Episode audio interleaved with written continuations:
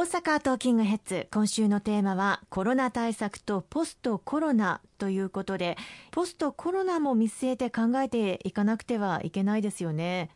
経済を例えば V 字回復させていくことが重要ですよね。はい。あの、今回公明党で発表させていただきました新たな政策パンフレットの中には、今後公明党が取り組むことを3つの柱に分けて掲げさせていただいております。はい、その第一、アクション1に掲げさせていただいているのは、今おっしゃっていただいた、ポストコロナへ、経済と生活の再生をというのを掲げさせていただいております。まさにあの、ポストコロナ社会というのを築いていく、その第一歩を踏み出していかなければいけないわけですけれども、経済の V 字回復、この景気刺激策をですね、過断にまあ実行していきたいというふうに思っています。あの企業も大変あの傷んでおります中でも大打撃を受けてしまった観光業、飲食業、こうした業界を立ち直らせていくというのは生半可な支援策では足りないというふうに思います。当然ながらワクチン接種が進んだ後、感染収束、これが大前提ですけれども、以前大変なご批判もあのいただいたわけですけれども、GoTo キャンペーン、これはやっていかなければいけないというふうに私ども公明党としてはあの思っております。ただ、その GoTo キャンペーンをやることが感染を広げることにつながってはいけませんので、ワクチン接種がしっかり進んで、そして安心して旅行にも行くことができる、また食事をみんなで楽しくとることもできる、そういう社会に戻ることがまず大前提というふうになってこようかと思います。やはりその新 GoTo キャンペーンを実施するということは、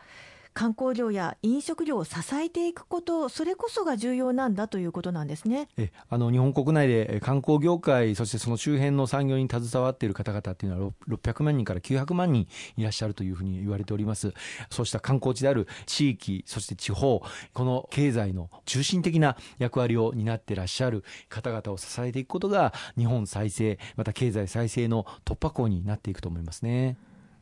そしてポストコロナは例えばグリーン化デジタル化によってこれまでとは全く違った社会を生み出している可能性もありますよね。はい、あのこのコロナ禍を機にですね新たなその日本のこれからの経済社会というものを構築していく、うん、そういう契機にもしていかないといけないと思うんですよね。はい、一つがその柱となる大きな一つが脱炭素社会、まあいわゆるグリーンです。昨年自公連立政権菅政権の下で新たに発足をいたしましたけれどもこの新たな自公連立政権発足前に自民党公明党の間で連立政権合意というのを改めて取り交わしました。この中に公明党の主張で気候変動対策この脱炭素社会の構築というものを盛り込ませていただいて、そして誕生した菅政権としてこのグリーン社会脱炭素社会を力強く進めていく。特に2050年カーボンニュートラル CO2 の実質排出量をゼロにしていくということをあの国際社会の公約として発表していただいております。これは2050年にカーボンニュートラルを実現するというのは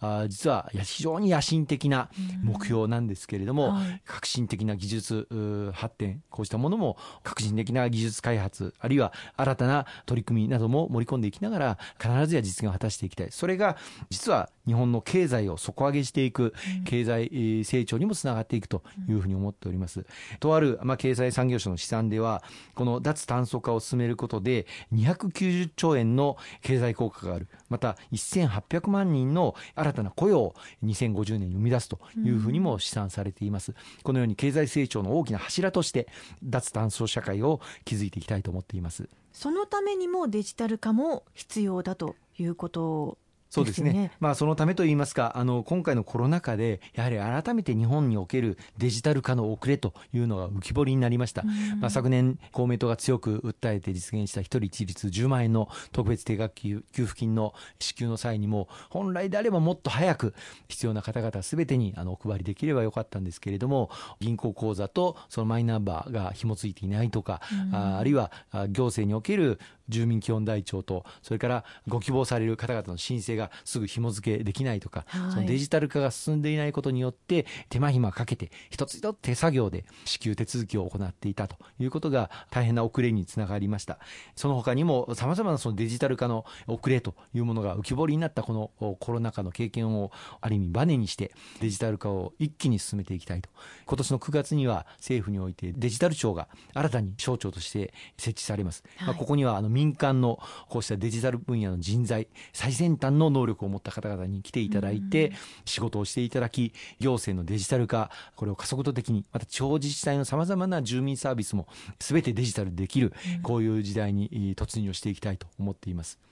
本当に新たな時代になっていくのかなってそんな印象ですね。ただこのデジタル化を進める上で大変重要なことはあのデジタルに不慣れな方々を取り残すようなことになってはならないということです、私ども公明党としては誰一人取り残さないデジタル社会を構築していかなければいけないということを常にあの訴えております、まあ、具体的には高齢者の方々なかなかこうスマホといってもあるいはデジタルといってもとっつきにくいという方もたくさんいらっしゃいます、今後ですねこうしたあのオンライン手続きなどを丁寧に教えてくれるあのデジタル活用支援員という方々がいらっしゃるんですが、はい、こうした方々にご協力をいただいてスマホ教室とかですねそのデジタル化の流れの中で丁寧に教えていただくそういった教室を小学校単位で展開をしていくなどを進めていきたいと思っていますね。それがまあ公明党があ言っているつながり支え合う社会ということなんですね。そうですね。あの誰一人取り残さないデジタル社会。これを構築するために全力で取り組んでまいりたいと思います。今週もいろいろとお話しいただきましてありがとうございました